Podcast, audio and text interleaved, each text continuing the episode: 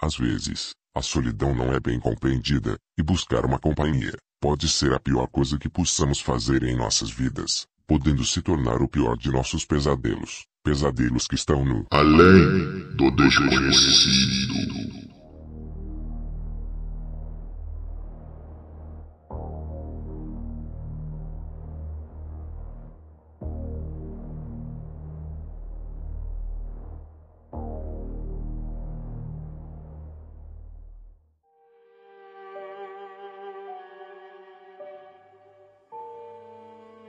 Antenor era um homem na terceira idade, ainda disposto e saudável. A aposentadoria havia lhe feito bem, e se mantinha fisicamente ativo. Porém, a solidão havia lhe abraçado, e os dias em que não tinha ninguém para conversar, lhe corroía por dentro. Tendo até mesmo pensado em tirar sua própria vida, e seguir ao lado de sua antiga companheira. A ideia de ter uma nova mulher ao seu lado, no qual pudesse suprir essa solidão, somente aumentava com o passar dos dias. Essa terrível solidão durou apenas alguns meses, até que ele finalmente encontrar uma pessoa com quem pudesse conversar e voltar a se relacionar. Ela era uma mulher mais nova, mas que também já era cinquentenária. Mesmo com pouco tempo em terem se conhecido, rapidamente ele a convida para morar em sua casa. Ela era uma mulher bem conservada, simpática e comunicativa. Era a descrição ideal, do tipo de mulher que Antenor estava à procura. Parecia perfeita. Mesmo sabendo muito pouco sobre a vida dela, ele resolveu que os dois deveriam ir morar juntos. Tudo estava seguindo normalmente entre os dois. Até que um amigo de Antenor resolve lhe mostrar algo que iria modificar toda a sua vida. Adenor não queria acreditar naquilo que estava sendo mostrado. Era difícil aceitar que aquela mulher tinha um passado sujo, um passado com um rastro de sangue que a seguia por grande parte de sua vida e corrompia sua beleza. Eram muitas as acusações, todas acumuladas ao longo de sua vida. Uma ficha criminal extensa, que envolvia todos os tipos de crimes, como falsidade ideológica, aliciamento de menores, furto e até mesmo casos mais graves, como acusação de dois assassinatos e mais uma condenação por homicídio, de quando era mais nova.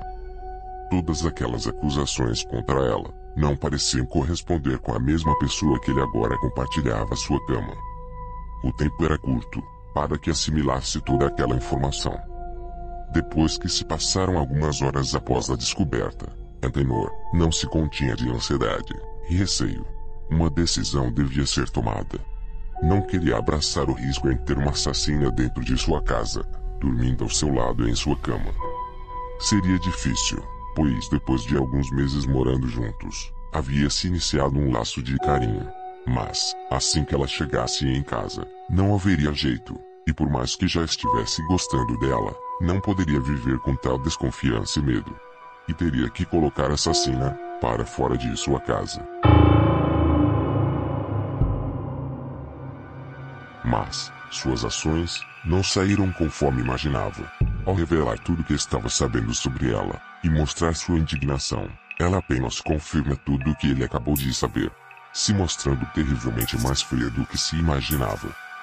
No momento em que iria colocá-la para fora de sua casa, ela começa a chorar, chora desesperadamente, dizendo que ela foi obrigada a fazer aquilo, e que não estava sob o controle de si mesma.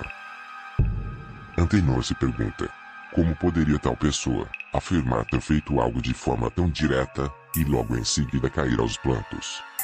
Em sua concepção, havia algo mal contado em toda essa história. A certeza em suas ações que tinha segundos atrás, dá lugar à dúvida, e uma possível possibilidade de redenção daquela mulher.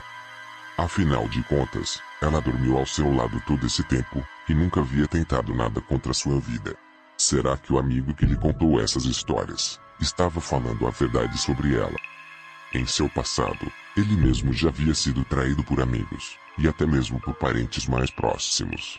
Seu choro incontrolável e suas lamentações o deixam constrangido com o que estava prestes a fazer. Em quem devia confiar? Em um amigo delator, ou na mulher que dormia ao seu lado. Calma, calma. Ok, meu amor. Vai ficar tudo bem. Vamos dar um jeito nisso.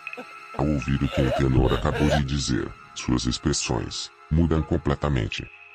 E como em um passe de mágica, Aquela mulher carinhosa e educada, que estava se desmanchando em choro, muda completamente. Dando lugar para uma mulher de ações bestiais, conforme retratado por seu amigo. Como se o puro mal houvesse brotado de dentro dela. Seus olhos pareciam arder em fogo, e a necessidade de sangue e morte. Antenor tenta fugir, mas já era tarde demais. Ele é dominado e subjugado facilmente. A mulher ataca com uma ira indescritível e força sobre-humana. Seu sangue jorra para todos os lados, e seus gritos de dor e arrependimento seriam ouvidos por todos os cantos.